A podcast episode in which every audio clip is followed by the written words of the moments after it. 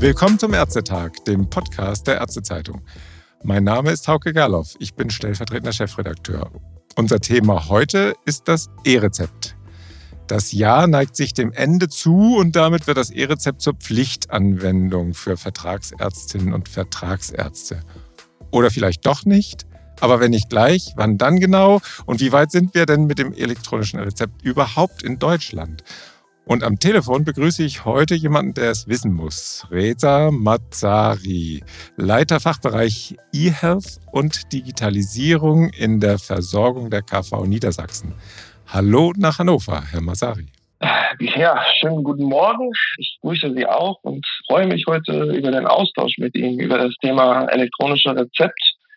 Wir haben ja jetzt in den letzten Monaten doch turbulente Zeiten hinter uns gehabt mit Einführungen, verpflichtende Einführungen, ja, nein. Also eigentlich ist es ja schon seit 1.1.22 Jahr gesetzlich verpflichtend. Aber jetzt wird es ernst, wie Sie es schon gesagt haben. Und äh, dementsprechend freue ich mich auch, äh, wenn wir uns gleich darüber unterhalten. Herr Massari, Sie sind einer der Praktiker in den KV, die die undankbare Aufgabe haben, das E-Rezept über die kassenärztlichen Vereinigungen in die Fläche zu bringen. Mit Herrn Scholz in KV Westfalen-Lippe, Ihrem Kollegen, haben wir schon mal gesprochen. Ist es denn jetzt soweit, dass es tatsächlich möglich ist und wie ist der Stand? Ja, also tatsächlich möglich ist es ja schon länger. Wir haben aber einige Ärzte bei uns, die sich auch äh, herangewagt haben, sehr frühzeitig, schon bereits über ein Jahr, immer wieder Rezepte zu erstellen. Die haben Ärztinnen und Ärzte, die ähm, zum Teil 70 bis 80 Prozent elektronischer Rezepte ausstellen. Der Großteil der ähm, Mitglieder der Kassenärztlichen Vereinigung Niedersachsen sind dennoch relativ ja, verhalten, äh, gucken mit ähm, großer Spannung äh, wie das Jahr 2024 beginnen kann. Und grundsätzlich würde ich jetzt auch äh, Kollege Scholz beim letzten Podcast auch ähm, wiederholen wollen. Ähm, unsere Ärzte wollen das und machen das, sofern es auch in ihren Systemen auch gut umgesetzt ist. Denn wir haben bei einer großen Ausfall an Praxisverwaltungssystemen sehr heterogene Umsetzung des E-Rezepts erlebt. Jetzt in äh, in den letzten Wochen haben wir auch mit vielen Ärzten gesprochen und erleben dann doch sehr unterschiedliche Herangehensweise der Praxisverwaltungssystemhersteller. Da muss man jetzt auch, bevor es jetzt in Richtung Fingerpointing geht, auch eine Lanze für die Industrie berechnen. Die Vorgaben, die jetzt da sind, um genau diese Module, diese Updates fürs E-Rezept umzusetzen, sind natürlich auch ähm, schon schwierig auch von Anfang an gewesen und auch ein Stück weit äh, erfordert es auch äh, viel Arbeit bei der äh, Zusammenstellung solcher äh, technischen Herausforderungen. Nichtsdestotrotz äh, erwarten wir, dass äh, bei solchen Sachen wie Signaturzeiten, aber auch bei, bei den Anzahl der Klicks, also ganz triviale Sachen, dass da auch Verbesserungen jetzt kommen damit eben das E-Rezept in der Versorgung auch ankommt. Mhm.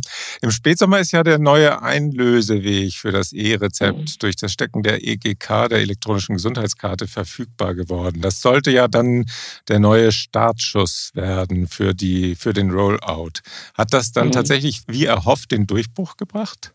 Äh, jein. Also man hat ja gesehen jetzt in den letzten Wochen, dass die Anzahl der ausgestellten Rezepte nageln Sie mich da jetzt nicht fest. Ich würde sagen, es ist jetzt über 11 Millionen äh, zurzeit. Über 12 ähm, sogar schon. Und 12 sogar, ja. Teilweise, teilweise erlebe, habe ich jetzt mal, ich habe heute mal geguckt im Dashboard, 300.000 pro Tag zum Teil. Das ist, ist ja. ja. schon ganz ordentlich, ne? Das ist schon ordentlich. Die restlichen 400 Millionen kommen dann hoffentlich auch äh, nächstes Jahr. Aber ähm, so utopisch sehe ich das jetzt nicht. Also ich schätze mal 60, 70 Prozent sind Ende nächsten Jahres dann doch elektronisch ausgestellte Rezepte, aber also hoffen wir mal, dass es so ist. Aber jetzt auf Ihre Frage zurückzukommen, die EGK-Lösung hat ja gezeigt, dass es eine niedrigschwellige Version des Zugangs ist. Ich selbst habe es auch mit der EGK-Lösung mehrfach auch probiert, animiere auch bekannte Freunde, Familie auch dazu.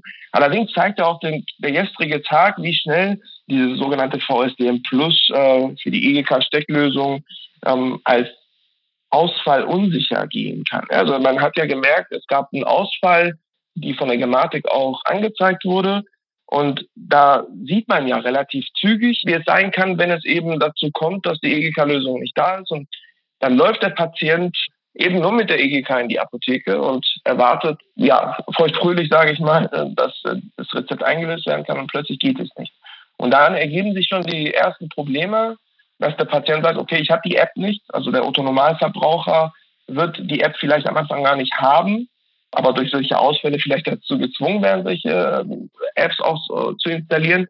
Aber da wird der Patient wieder zurückgehen müssen in die Praxis und mhm. sich einen Ausdruck holen müssen. Und das passiert vielleicht einmal, zweimal und irgendwann mal haben beide Seiten keine Lust mehr. Und dann sind wir wieder bei dem Punkt, wo man sagt, ja, äh, Muster 16 hat funktioniert, warum nicht zurück dahin? Oder ich müsste jedes Mal einen Token ausdrucken und dem Patienten mitgeben. Das sind Extrakosten, die für den Arzt auch nicht unbedingt lukrativ sind. Ja, die Muster 16 Blätter kriegt er ja immer bislang bezahlt. Und mhm. dementsprechend, da zeigt sich ja schon, dass die EGK-Lösung noch nicht ausfallsicher ist. Und da wünsche ich mir dann doch irgendwie eine Verbesserung der Gematik-App, also irgendwie, dass man eben das Ganze nutzen kann, ohne dass man eine PIN von der Kasse benötigt, dass man die App relativ niedrigschwellig äh, runterladen könnte und eben jeder mit Karte plus App das Ganze so äh, einlösen kann. Aber ich glaube, da sind wir noch ein bisschen weit fern von. Dementsprechend EGK-Lösung, ja, super, aber wenn es zum Ausfall kommt, ärgerlich dann. Hm, es gibt ja so ein paar Umleitungslösungen auch von der Praxis-EDV-Industrie. Ist das eine Alternative tatsächlich? Ja, also ich bin ja, äh, ich komme aus dem wissenschaftlichen Bereich, äh, bevor ich zu KV-Welt gewechselt bin und äh, war in, äh, im Bereich der Forschung, Pflegeforschung auch tätig und dort ja. haben wir immer wieder Projekte gemacht, wo wir am Ende des Öfteren auch Insellösungen hatten und bin dementsprechend auch kein Fan von Insellösungen. Nicht nur, dass es gesetzlich immer wieder moniert wird und auch diskutiert wird, ob das überhaupt sowas zugelassen ist oder nicht. Da schafft man sich aber dann trotzdem wieder neue Wege, die dann nur für eine Gruppe zugänglich sind. Und ich glaube, einheitliche, also wirklich, wenn man über die Grenzen hinweg schaut, einheitliche Lösungen, die für jeden zugänglich sind, das ist die IGK-Lösung ja tatsächlich auch gewesen, müssen einfach besser konzipiert sein, als dass man sagt, okay, das, was eigentlich gut und niedrigschwellig ist, ist nicht auswahlsicher, also steigen wir wieder was auf was Neues um. Also ob man jetzt die App der Gematik nutzt oder ob man die äh, App äh, der PVS XY nutzt, ja, App ist App. Äh, der Patient will eigentlich möglichst wenig machen müssen und der Arzt eben noch weniger. Und dann öffnet sich natürlich für den Arzt wieder eine Büchse, wo er in diese App und die Zugänglichkeit zu dieser App vielleicht sogar investieren muss. Viele Systeme bieten das ja im Gesamtpaket an, aber ich persönlich bin kein Fan davon. Mhm. Wenn wir nochmal auf die reinen blöden Zahlen gucken, wie viel Prozent der Ärztinnen und Ärzte in Niedersachsen könnten denn schon E-Rezept, wenn sie es wollten? Und wie viele sind es bundesweit? Gibt es da Zahlen? Äh, bundesweit kann ich Ihnen leider nicht sagen. Für Niedersachsen sind wir bei knapp 90 Prozent und das ist schon äh, wirklich gut. Wir haben dezidiert dafür äh, Kampagne gemacht. Wir haben sehr viele Veranstaltungen gemacht mit rund 3000 Teilnehmenden insgesamt über die letzten drei Monate. Wir haben auch kontinuierlich schon seit einem Jahr zum E-Rezept beraten, aber auch Veranstaltungen gemacht. Und das zeigt sich dann auch dementsprechend, dass die Ärztinnen und Ärzte, die tatsächlich E-Rezepte ausstellen müssen, also wir nehmen jetzt einfach Fachgruppen raus, die es nicht machen müssen, mhm. auch tatsächlich E-Rezept-ready sind in dem Sinne. Ja. Und äh, wie die restlichen 10 Prozent wir, versuchten wir in diesem Quartal zu kriegen. Und das werden wir dann am Anfang des Jahres auch sehen, wie viele tatsächlich das dann doch geschafft haben, eben auf, aufgrund dieses Druckes der Sanktionen auch E-Rezept ready zu sein, zumindest erstmal. Und Sie hatten gesagt, es gibt durchaus welche Kollegen oder Kolleginnen, die schon 70 Prozent der Rezepte auf E-Rezept ausstellen ja. oder als E-Rezept ausstellen.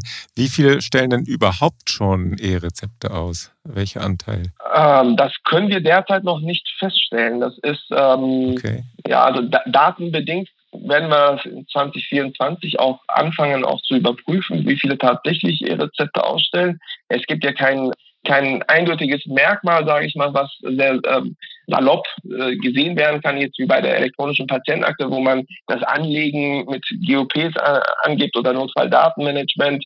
Bei E-Rezept gibt es ja keine GOPs in dem Sinne, aber wir werden das anhand äh, der uns zugänglichen Daten auch 2024 äh, prüfen, Klammer auf müssen, Klammer zu.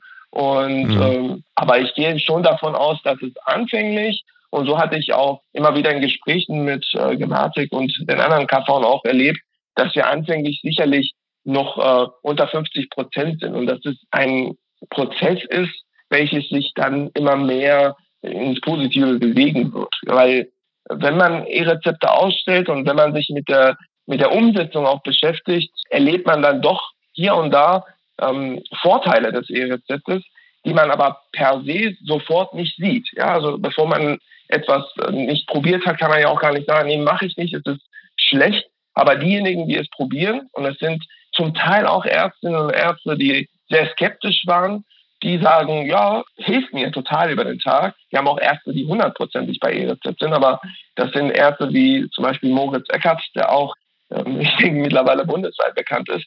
Aber wir haben natürlich auch Ärztinnen und Ärzte, die sagen, okay, ich probiere das und die melden zurück, nee, die Signatur dauert mir einfach zu lange. 15 bis 20, 25 Sekunden für Erstellen eines äh, E-Rezepts ist einfach eine Zeit, die man nicht als versorgungsfreundlich bezeichnen kann. Nee, in der Tat. Ja, mit dem Eckhardt haben wir ja einen Gespräch geführt, äh, nee, nicht ein Gespräch, sondern ein Interview gehabt schon im September 2022. Da war er schon routiniert im E-Rezept. Das ist schon ein echter First Mover, nicht? Also ist auch gut, wenn man so einen in der KV hat, oder? Dann das sieht man, ist, äh, ja, wie es funktioniert. Das ist ein Segen. Mit äh, Moritz Eckert hatte ich ja auch selbst ein Interview in unserem äh, niedersächsischen Ärzteblatt und ja, also wir schauen natürlich oft bei ihm, sage ich mal, ein. Er hat uns auch bei unserer E-Rezept-Kampagne begleitet als Referent und hat auch ja. aus der Praxis berichtet. Und das fanden viele unserer Zuschauerinnen und Zuschauer extrem wertvoll, wenn ein Arzt sich dazu äußert und sagt, schaut mal, ich weiß, ähm, Problem XY ist da, aber diese Lösung habe ich zumindest gemacht. Und das hat uns wirklich insgesamt geholfen, uns mit ihm auszutauschen. Aber er ist mittlerweile nicht der Einzige, der bei uns äh, das E-Rezept eingeführt und auch kontinuierlich einsetzt. Und ähm, ich bin eigentlich tagtäglich in Austausch mit ein paar Ärzten. Gut, der eine ist mein eigener Hausarzt, mit dem ich aufgewachsen bin, aber der muss es halt dran glauben, dass ich ihn dazu auch ein bisschen pushe, äh, mitzumachen. Aber der, der ist auch mittlerweile zufrieden und wie gesagt, das ist einer von denen, die eben 80 Prozent fast nur E-Rezepte machen. Aber auch er benennt auch Mankos, wie, keine Ahnung, Patient geht mit, mit, äh, mit der App oder mit dem äh, mit EGK in die Apotheke und wird dort abgelehnt und gerade gibt es einen Ausfall oder wie auch immer und dann kommt er wieder zu mir zurück. Das ist frustrierend. Mhm. Dann kommen wir jetzt mal zum Eingemachten. Bislang wurde ja immer allgemein postuliert, das E-Rezept wird für Vertragsärzte im Jahr 2024 verpflichtend. Das steht im Digitalgesetz. Äh, nun steht das Gesetz in dieser Woche zur Entscheidung im Bundestag und soll dann Anfang Februar wahrscheinlich in den Bundesrat. Wenn man sich den Wortlaut genau anschaut, dann geht es aber gar nicht um Januar 2024, sondern muss ein bisschen rechnen. Mhm. Heute wiederum, also jetzt gerade erst, kam ein, äh, eine Meldung, dass über einen anderen Weg das E-Rezept jetzt Anfang 2024 doch zur Pflicht wird. Wie und wann wird das E-Rezept zur Pflicht? Sagen Sie es uns, Herr Masari.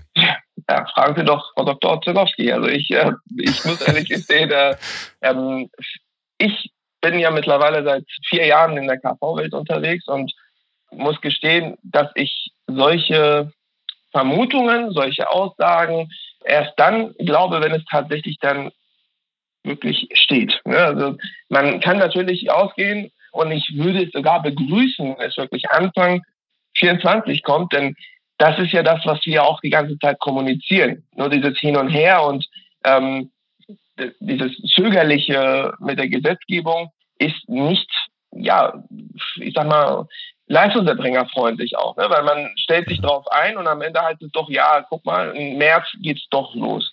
Und dann stehen wir als KV natürlich auch blöd da, wenn wir jetzt die ganze Zeit kommunizieren, zum ersten ersten kommt. Ich gehe davon aus, wenn die einen Weg dazu gefunden haben, dass es zum ersten ersten kommt, dann kommt das auch. Aber ich gehe noch dazu jetzt immer noch davon aus, dass es dann kommt, wenn wirklich das Digitalgesetz beschlossen ist. Okay, da dürfen wir also noch ein bisschen gespannt sein. Frau Dr. Ozegowski, nur für, als Information für die Les äh, Hörer, die vielleicht nicht ganz so vertraut mit der Materie sind, ist die zuständige Abteilungsleiterin im Gesundheitsministerium von Lauterbach und Sie ist auch die zuständige Frau für die Gematik. Und äh, da über den Hebel, glaube ich, so habe ich das gelesen, soll das wahrscheinlich gehen. Mhm. Aber die Sanktionierung, die ja auch im Digitalgesetz steht, die würde dann tatsächlich erst zwei Monate beginnen nach Inkrafttreten des Gesetzes. Ist das richtig, Herr Mazzari? So wie ich es lese im Gesetz auch, ja. Also diese Sanktionierung mit der mit 1% Kürzung, wenn man nicht E-Rezept ready ist, ist da, selbst wenn man nicht an die Telematikinfrastruktur angeschlossen ist, was ich auch etwas komisch fand am Anfang. Man ist nicht an die TI angeschlossen, zahlt schon die zweieinhalb Prozent und dann kommen die ein Prozent zusätzlich dazu. Das unterscheidet ja das E-Rezept von der elektronischen Patientenakte. Da war es ja nur, wenn man an die TI angeschlossen ist oder nicht. Mhm. Genau, die Sanktionierung kommt damit und vielen ist nicht bewusst, dass nicht nur damit zusammenhängt, dass man ein Prozent des Quartals Honorars abgeben müsste, sondern dass man mindestens dann dadurch 50 Prozent der aktuellen TI-Finanzierung auch gestrichen bekommt. Ja, also weil ab dem ersten ersten gilt ja. auch äh, die Überprüfungspflicht der KV, ob man diese Vorgaben für die TI-Finanzierung erfüllt und darunter fällt auch E-Rezept ab ersten ersten. Und wenn das nicht da ist, bei einer Anwendung 50 Prozent, bei zwei Anwendungen sind es ja schon dann ähm, 100 Prozent der TI-Finanzierung. Das tut dann doch weh. Ja, und das gilt unabhängig vom Digitalgesetz. Nicht? Richtig, das ist nicht dort verankert und dementsprechend unabhängig davon. Aber Sie haben jetzt ja eben gesagt, 90 Prozent der Vertragsärzte in Niedersachsen können schon E-Rezept. Und wenn ich die Formulierung in, im Digitalgesetz lese, dann geht es nicht darum, dass tatsächlich alle Rezepte als E-Rezepte ausgestellt werden, sondern es geht nur darum, dass man nachweisen kann, dass als Praxis, dass tatsächlich E-Rezepte ausgestellt werden können. Ist es so? Ich bin ja jetzt kein Jurist, ja, also vom, vom Hause aus Gesundheitswissenschaftler mit Schwerpunkt Gesundheitsökonomie. Würde ja aber trotzdem aus dem Gesetz lesen, dass man eine vertragsärztliche Pflicht hat, E-Rezepte auszustellen. So ist es zumindest auch äh, formuliert. Die eigentliche Sanktionierung betrifft natürlich, ob man E-Rezept ready ist oder nicht. Das E-Rezept Doing ist jetzt zumindest nicht sichtbar sanktionierend, aber man muss halt davon ausgehen, dass das überprüfbar ist. Ja, also aus Kassendaten kann man sehen, ob jemand ausschließlich äh, Muster 16 Blätter macht fürs E-Rezept oder tatsächlich auch E-Rezepte erstellt.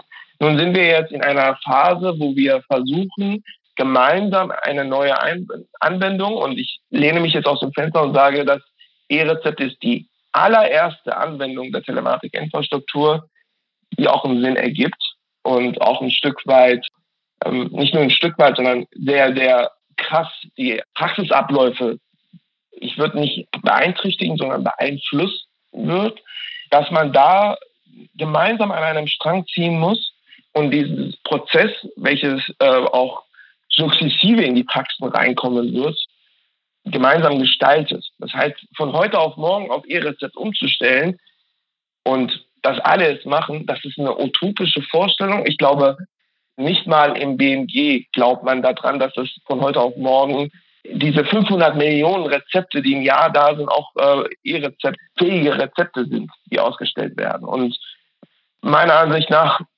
werden wir, sollten wir glücklich sein, wenn gerade in den ersten Quartalen die Zahl 30 bis 50 Prozent Rezepte in E-Rezeptformat vorliegt. Mhm. Wenn wir 300.000 am Tag haben, an patientenstarken Tagen, dann sind wir ja schon auch in Richtung 10 Prozent unterwegs. Ja, also genau. äh, hat sich schon ein bisschen was bewegt. Ja. Wie werden Sie denn kontrollieren, ob Ärztinnen und Ärzte tatsächlich in der Lage sind, E-Rezepte auszustellen? Also was braucht ein Arzt dafür? TI-Anschluss, KIM-Adresse, EHBA, habe ich noch was vergessen? Äh, TE-Anschluss, Connector-Update sollte ja natürlich auch da sein, damit man Komfortsignaturen durchführen kann. der elektronische Heilberufsausweis ist unablässig, weil wir wissen von rund 90 Prozent der Ärztinnen und Ärzte, die einen elektronischen Heilberufsausweis haben, aber über die aktivierten Zustand der EHBAs, das ist eine Blackbox für uns. Also wir, wir sagen immer wieder, bitte aktivieren, weil das braucht ihr für die elektronischen Rezepte auch tatsächlich. Und kontrollieren können wir die Ausstellung der Rezepte noch nicht, aber das beginnen wir dann 2024, weil es ja auch irgendwann mal sichtbar ist, wie gesagt, aus den äh, Daten, die wir auch äh, seitens der Kassen haben und können das schon nachprüfen. Die Frage ist halt natürlich mit der Nachprüfung, wie dezidiert muss man das direkt von Anfang an machen, äh, weil der Patient hat ja das Recht, sage ich mal, äh, seine E-Rezepte zu bekommen, weil es ist ja nun mal gesetzlich festgeschrieben. Wir wollen es aber unseren Ärzten so gut wie möglich auch nach und nach diesen Prozess nahelegen, sodass wir denen jetzt, jetzt keinen Druck machen werden und sagen, du kommst deinen vertragsärztlichen Pflichten nicht nach. Und hier ist noch eine Keule, weil von Sanktionskeulen sind wir in der Telematikinfrastruktur so gebrandmarkt, dass ich mich kaum äh, dazu wagen kann, immer über das Wort Digitalisierung zu sprechen, weil Digitalisierung immer mit der Telematikinfrastruktur verbunden ist. Und da ist gehörig was schiefgelaufen in den letzten vier Jahren. Oh ja, das ist wohl so. Diese Sanktionskeule, von der Sie sprechen, gilt die dann eigentlich für alle Akteure in der ambulanten Versorgung? Irgendwie habe ich was Leuten hören, dass die Kliniken ausgenommen sind. Warum eigentlich? Ja, das ist eine äußerst äh, interessante Frage. Diese Frage stellen sich mittlerweile auch ein paar unserer Mitglieder, die auch weiterdenken. Da hat der Gesetzgeber ein bisschen unterschiedlich das Ganze gehandhabt. Wie gesagt, ich ich bin der Ärztevertreter hier für die Niedergelassenen und da würde ich, da rege ich mich ja schon sowieso die ganze Zeit auf. Ja, also diese Sanktionskeulen, die wir hier haben, umgehen andere Akteure relativ gut. Ich weiß nicht mit welchen Mitteln, aber ich sehe tatsächlich spürbare Sanktionen nur bei den Niedergelassenen. Und das sind wahre Zahlen. Ja, also weder im Klinikbereich noch in Apotheken und noch, äh, noch krasser in, in der Industrie, in einem Praxisverwaltungssystembereich, wo immer wieder alle aufschreien, da muss auch mal was geregelt werden. Da sieht man halt natürlich keine spürbare Sanktion. Und am Ende badet es letzten Endes der Niedergelassene aus. Das muss man schon mhm. benennen, wie es ist. Ja, auch die Krankenkassen sind ja nicht wirklich sanktioniert, wenn die mal was nicht können. Ne? Ja. ja, es ist ein bisschen schräg manchmal. Ja, und das ist ehrlich gesagt auch ein bisschen undankbar, ne? weil die sehen die Mühe. Und es ist mittlerweile, ich habe lange und ich mache es immer noch den direkten Kontakt zu unseren Ärzten und O-Ton ist meistens so, ja, das muss ich ja installieren. Dieses, ich muss es installieren, das muss weg aus den Köpfen der Ärzte. Und es ist nichts, was man machen muss, sondern diese digitale Transformation, die wir in den Praxen jetzt erleben, ist etwas, was man wollen sollte. Aber das funktioniert natürlich nicht so, weil es eben so durchzogen ist mit so vielen Hürden und Problemen, dass der Arzt, glaube ich, relativ resigniert ist mittlerweile. Mhm. Dann kommen wir jetzt nochmal zur Praktikabilität des E-Rezepts. Ja. Gerade hat Dr. Christina Spörer, Hausärztin und im Vorstand des Hausärzte- und Hausärztinnenverbands, praktizierend auch in Niedersachsen, also in ihrem Sprengel, mhm. Sie hat erzählt, dass sie Kaffee trinken geht, wenn sie die Telematikinfrastruktur nutzt, weil die Anwendungen so langsam sind oder so ähnlich. Sie haben das, glaube ich, sogar auch gepostet irgendwo selber. Ja, Und äh, nachzulesen ist es auch natürlich auf ärztezeitung.de. Gilt denn dieses Kaffeetrinken auch für das E-Rezept? Frau Dr. Spürer schätze ich ja sehr. Sie ist äh, nicht nur Ärztin bei uns in Niedersachsen, Hausärzteverband, sondern auch bei uns in unserem äh, Digitalisierungsausschuss tätig äh, für die KV. Also wir sind in sehr engen Kontakt mit ihr auch und ich kann ihre Aussage schon verstehen. Also sie hat ja eines der, ich sage in Anführungsstrichen, besseren Praxisverwaltungssysteme, womit sie auch arbeitet. Und dieses Kaffeetrinken ist eine Symbolik. Ich glaube, da spricht sie auch ein Stück weit für alle Kolleginnen und Kollegen von sich.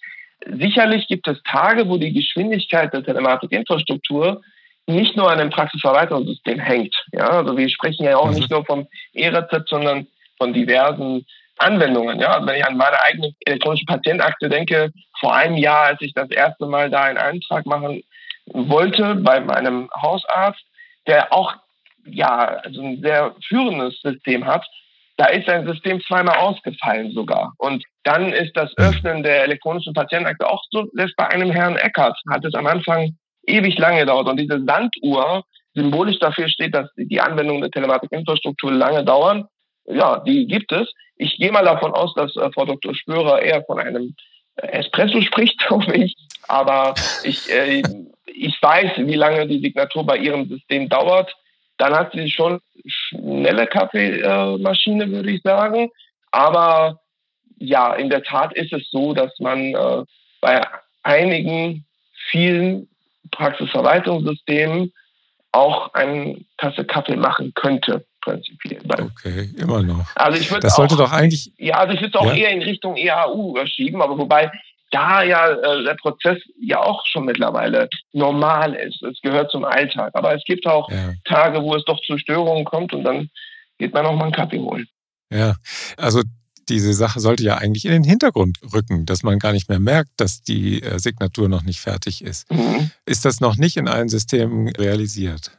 Schließe ich daraus? Meines Wissens nach nicht hundertprozentig bei allen. Also wir sprechen nicht von hundertprozentiger Umsetzung dieser ähm, Leichtigkeit, wenn wir es so nennen dürfen. Ja? Mhm. Und äh, ganz am Anfang, als wir in den Testungen äh, in Austausch mit KVWL, die führend bei diesen Testungen war, uns ausgetauscht haben, gab es Systeme, die zum Teil komplett blockiert waren bei der Erstellung eines RE. Ja, ja. Und das geht gar nicht. Also das ist wirklich, wenn das immer noch der Fall ist, muss man eben von diesen Ausnahmen sprechen, die der Gesetzgeber auch sagt. Ja, bei technischen Problemen steigen sie auf Muster 16 um. Und Sie können mir glauben, das werden viele Ärzte tun, denen es länger vorkommt, ein E-Rezept zu erstellen, als dass man es äh, herkömmlich in analogen Art und Weise macht. Aber man muss auch fair sein. Das sage ich unseren Ärztinnen und Ärzten auch. Bleibt fair. Stellt euch von mir aus einmal mit einer Stoppuhr neben dem analogen Prozess, ja, also von Erstellung des Rezepts hin zu bedrucken, rausnehmen, das Papier reinschieben ist natürlich auch inkludiert, unterschreiben mhm. und in irgendeinem Fach reinzustecken zur Abholung oder sonst was. Und dann, wenn ihr diese Zeit habt, müsst ihr euch daneben äh, die Zeit nehmen, wie lange es dauert, Patient aufrufen, ein Rezept erstellen und das Ganze elektronisch auszustellen. Denn das Ausstellverfahren ist es ja am Ende, was den Unterschied macht. Und wenn diese Zeiten miteinander kaum Unterschied machen, da hat man ja schon mal Papier gespart. Und wenn mhm. das E-Rezept schneller ist, dann bitte prüft, wie ihr eure Prozesse optimieren könnt. Das sagt Moritz Eckert ja auch immer wieder, dass man dann gänzlich umsteigt. Aber um auf das von Anfang an zu kommen, da nochmal drauf zu gehen, wenn der Prozess gut läuft, aber am Ende bei der Ausstellung zu Problemen kommt und der Patient wiederholt in die Praxis kommen muss, das musste er vorher meistens beim Muster 16 nicht, dann haben wir schnell ein großes Problem. Mhm. Also wenn es tatsächlich wirklich so schlimm wäre, dann wären wir wahrscheinlich noch nicht bei 300.000 Rezepten pro Tag, oder? Also es muss auch dann öfter mal ganz smooth, wie man so schön sagt, gehen. Ja, also ich, ich würde sagen, auch bei einigen führenden Systemen, bei einigen so, sogenannte Challenger-Systeme, die jetzt auch äh, den Markt immer mehr dominieren, äh, da merkt man halt auch spürbar die optimierte Ausstellung des elektronischen Rezeptes. Wir haben aber auch prozentual auch führende Systeme, die das Ganze noch nicht so gut umgesetzt haben. Also ich kenne Ärzte, die tatsächlich auch solche eigentlich immer wieder als äh, schlecht bezeichnete Systeme haben und dort auch E-Rezepte machen. Aber die Zahl solcher Ärzte ist auch bei uns bei den Rückmeldungen sehr gering, muss man sagen. Und mhm. bei 300.000 pro Tag freut mich zu hören.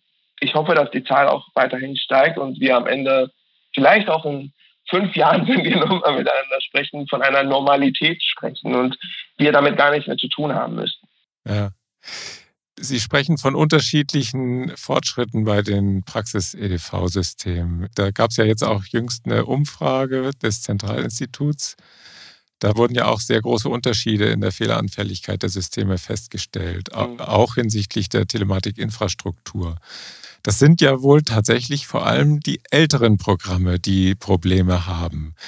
Was kann das KV-System hier tun, damit sich etwas ändert? Ich meine, es gibt ja jetzt diese Möglichkeit der Rahmenvereinbarungen. Mhm. So ein paar Hebel haben Sie ja jetzt. Nutzen Sie die?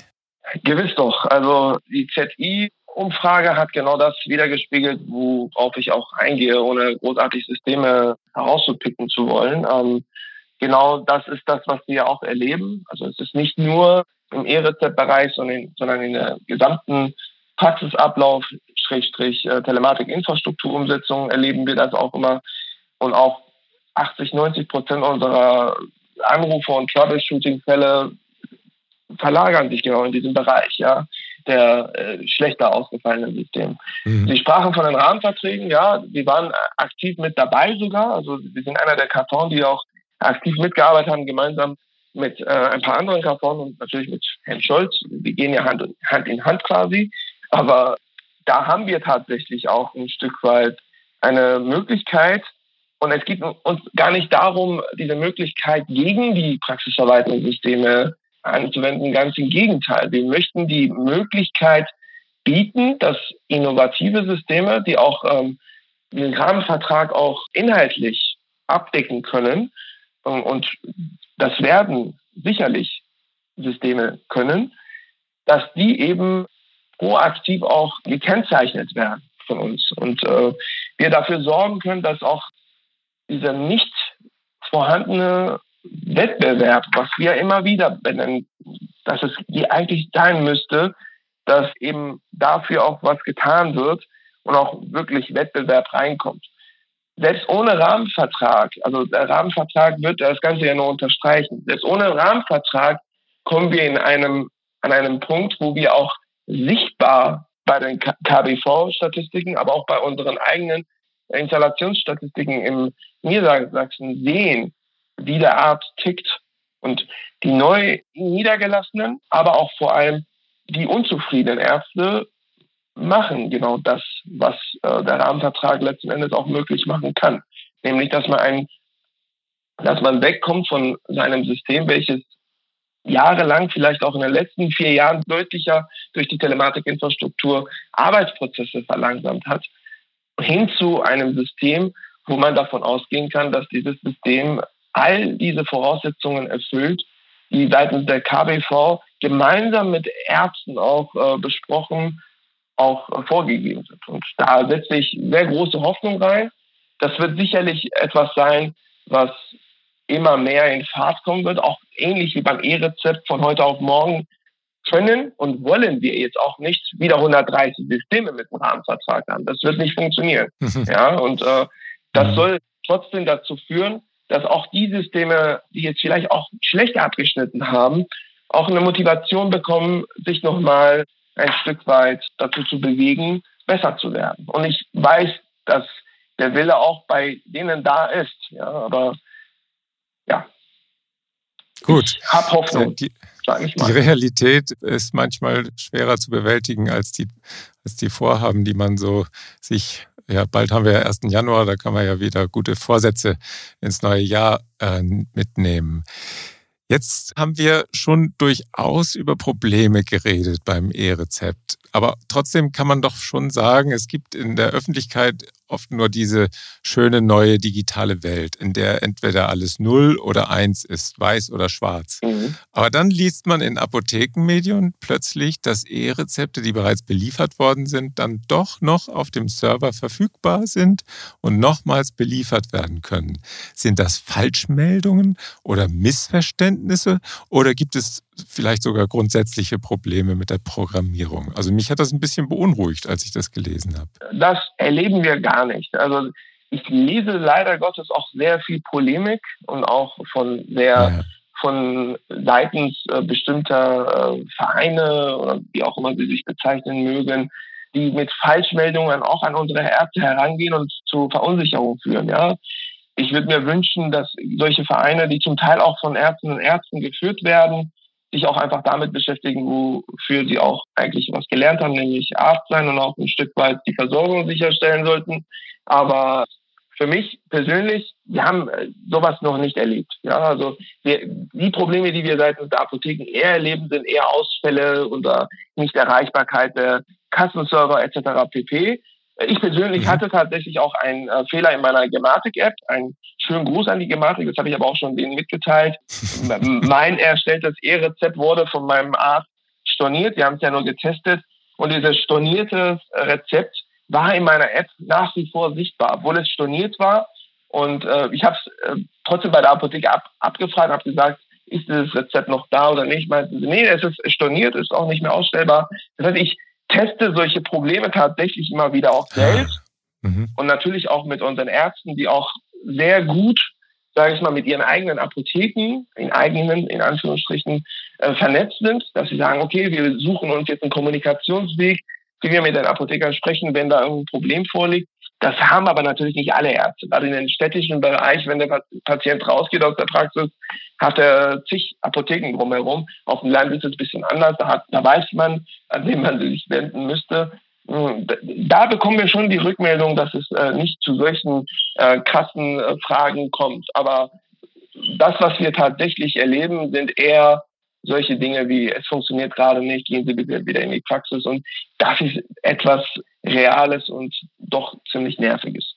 Ja, diese Störungen in der TI jetzt gerade diese Woche war ja wieder was, auch in Niedersachsen. AOK Niedersachsen war, glaube ich, betroffen. Genau. Und dann eben doch bitte auch den Barcode mit ausdrucken. Äh, wenn man immer auf die Plattform der Gematik guckt, dann weiß man da vielleicht Bescheid und kann dem Patienten dann diesen Rückweg ersparen.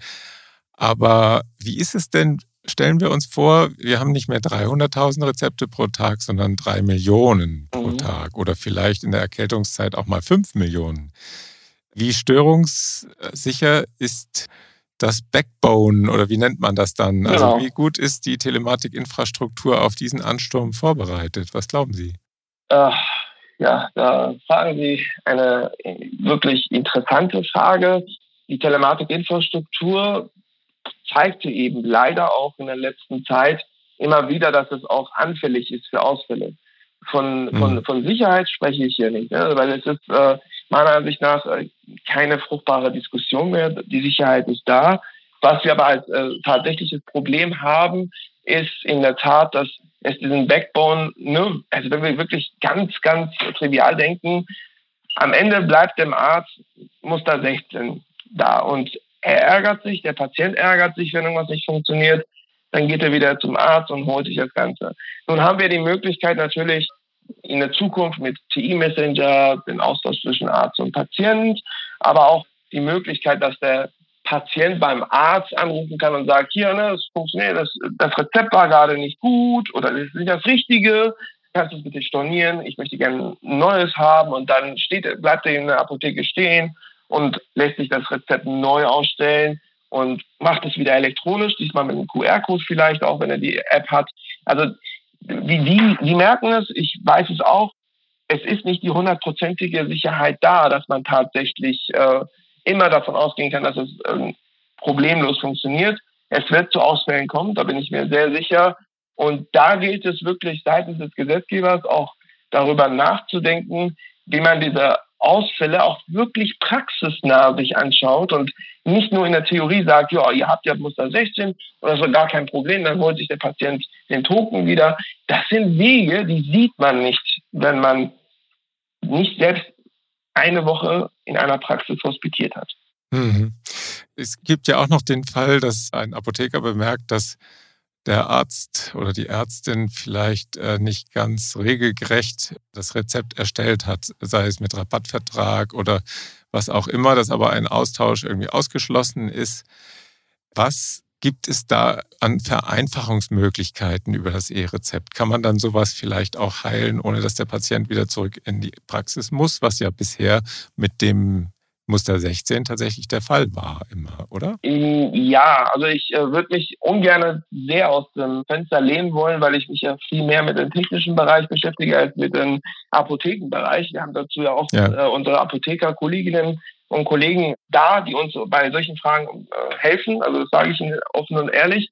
Aber ich weiß, dass es die Möglichkeiten gibt. Und das ist ja auch einer der ersten Sachen, die wir auch unseren Ärzten sagen. Spricht mit euren gängigen Apotheken auch die Wege ab, wie ihr miteinander so eine Heilung letzten Endes auch durchführen könnt. Weil ich weiß, dass es beim E-Rezept nur die Stornierung seitens des Arztes und der Apotheker vorliegt. Und der Apothekenverband hat ja explizit seine Apothekerinnen und Apotheker dazu aufgefordert, nicht von sich aus irgendwelche Rezepte zu löschen, sondern erst mit dem Arzt Kontakt aufzunehmen. Und da zeigt sich auch dieses Glasknochen-Symptom des E-Rezepts, wie anfällig das Ganze für Probleme sein könnte.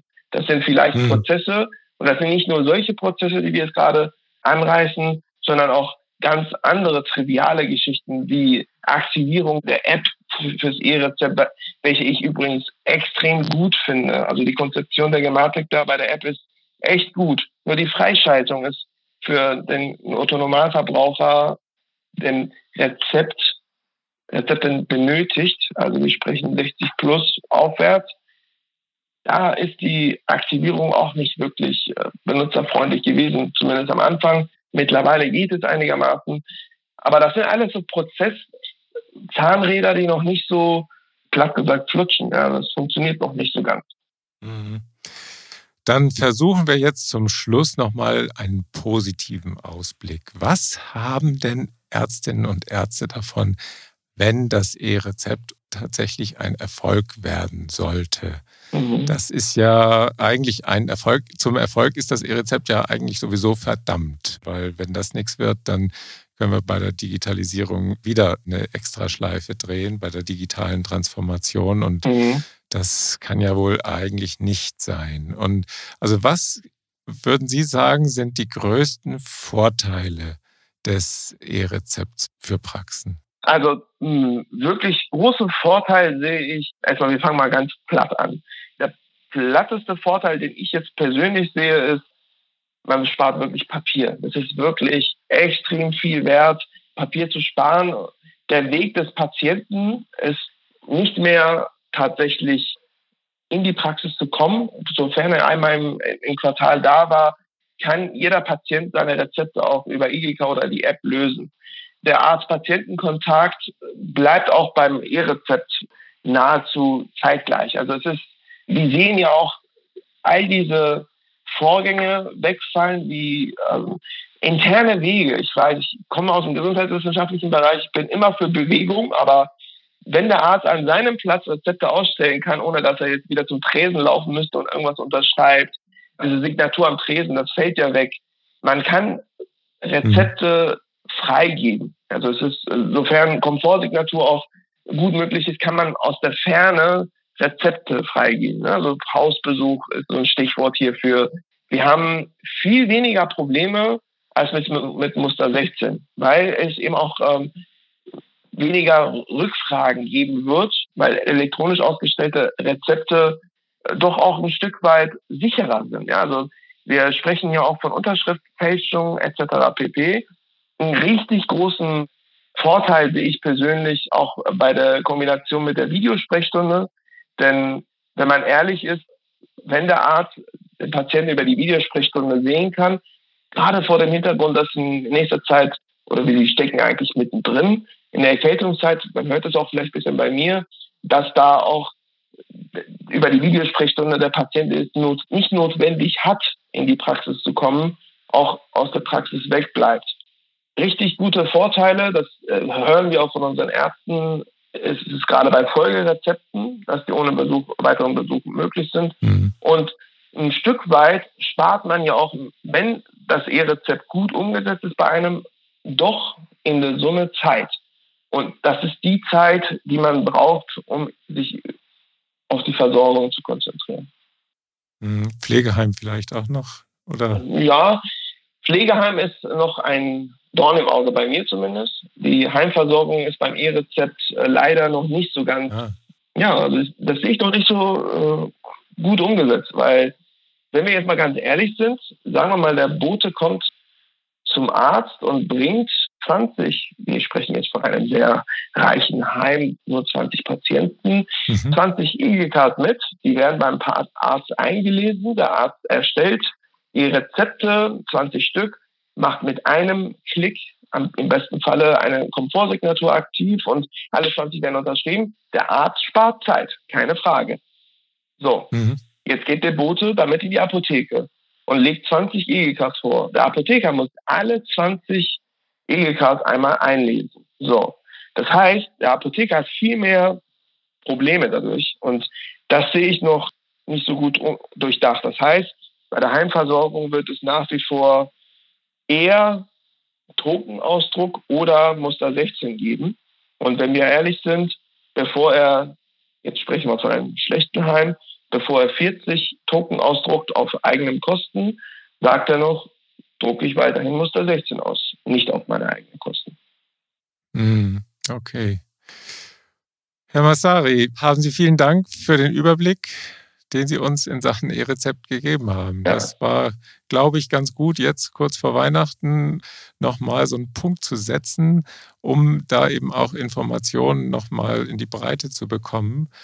Und auch wenn jetzt vielleicht manches ein, ein bisschen länger dauert, wobei vielleicht ja nun doch nicht nach aktuellen Informationen, wir sind auf dem Weg. Das würde ich jetzt schon festhalten wollen. Auf jeden Fall. Und Genau, also ja, wenn ich noch eine Sache als letztes äh, reinschieben äh, darf.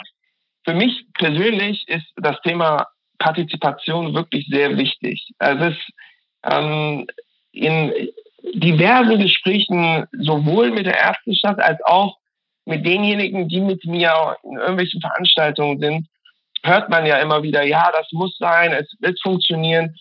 Bitte, es muss mit dem End-User, also mit dem Arzt, mit der Ärztin, vielleicht aber auch mit dem Patienten, also insgesamt mit der Basis vor allem gesprochen werden, was es letzten Endes umsetzbar ist. Denn am Ende kommt wieder etwas heraus, was es in einer Präsentation super darstellen lässt, aber in der Praxis nicht funktioniert. Das wäre wirklich mein größter Wunsch zum Weihnachten, wenn wir schon so weihnachtliche Stimmung äh, haben, mit den 300.000 Rezepten elektronisch erstellt äh, am Tag, bitte nimmt das mit für diejenigen, die das hören und auch bei der Umsetzung auch was zu sagen haben. Sehr schön. Wir dürfen gespannt sein, wie es dann im nächsten Jahr weitergeht. Super. Ich freue mich. Hoffentlich nicht zu oft Gelegenheit zum Kaffee trinken. Ja. Jedenfalls nicht beim E-Rezept ausstellen. Alles Gute für Sie, Herr Danke, Ihnen auch. Vielen herzlichen Dank. Und auch wieder vielen Dank fürs Zuhören. Bis zum nächsten Ärztetag. Tschüss.